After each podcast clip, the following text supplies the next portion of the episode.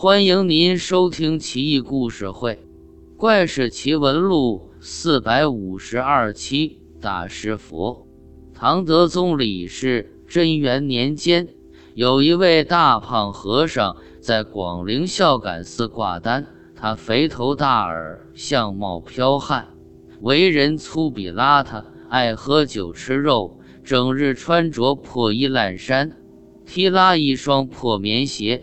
浑身长满跳蚤虱子，却嬉笑怒骂，怡然自得，既不参禅，也不念经，还自称大师。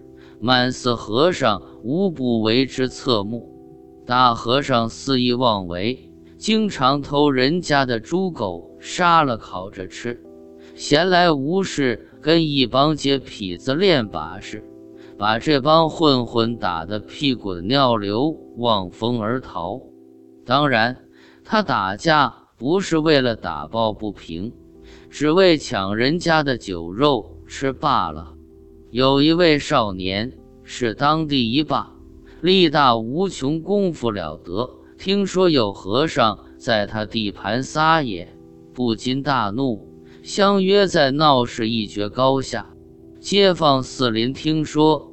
看热闹的居然聚集了数千人，大和尚和街霸打了几百回合，那真是惊天地泣鬼神。结果街霸不敌，仓皇逃离，地盘拱手相让。从那以后，广陵城百姓无不称其神力，和尚也越发过分，每每在街市上。抢夺人家金钱衣物，换酒肉吃喝，大家不是他的对手，往往退让，不敢与他计较。孝感寺方丈终于忍不住了，把他叫到跟前责问：“出家人当谨守戒律，以慈悲为怀。你整日里宰杀猪狗，嗜酒如命，还抢夺他人财物。”与流氓地痞斗殴，所作所为哪还有出家人的样子？你自是有些手段，得意忘形。须知那是旁人看在我的佛面上，不与你计较而已。你再不收敛，将来官府必定拿你，到时我也不好说什么。大和尚不屑一顾。苍蝇都喜欢腥膻恶臭，哪里知道神龙仙鹤的心胸？告诉你吧，我才是真正的佛学大师，不惜的让你们这些俗人知道罢了。所谓道不同不相为谋，说了你也不懂。方丈气得浑身哆嗦，大和尚已然扬长而去。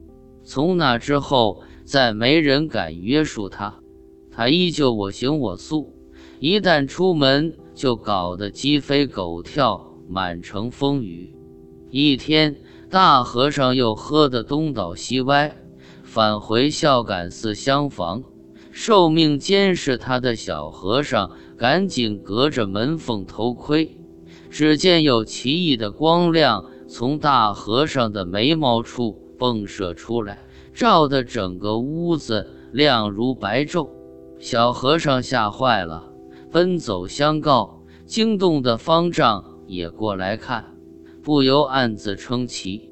群僧怂恿下，方丈敲开了大和尚的门，怯怯地说道：“贫僧久闻佛祖眉间有白毫相光，今见大师也有，钦佩不已。”我等真是肉眼不识真佛啊！大和尚哈哈大笑，却没搭理他们，关上门大睡起来。第二天一大早，方丈率领全体僧人齐来拜见。等到日上三竿都没动静，打开房门一看，空无一人。大和尚早不知去向，自此。大和尚销声匿迹，再也没人见过他。孝感寺僧众呼之为大师佛，常与香客津津乐道。这大和尚有点济公的范，却貌似不干好事，不知道是如何成佛的。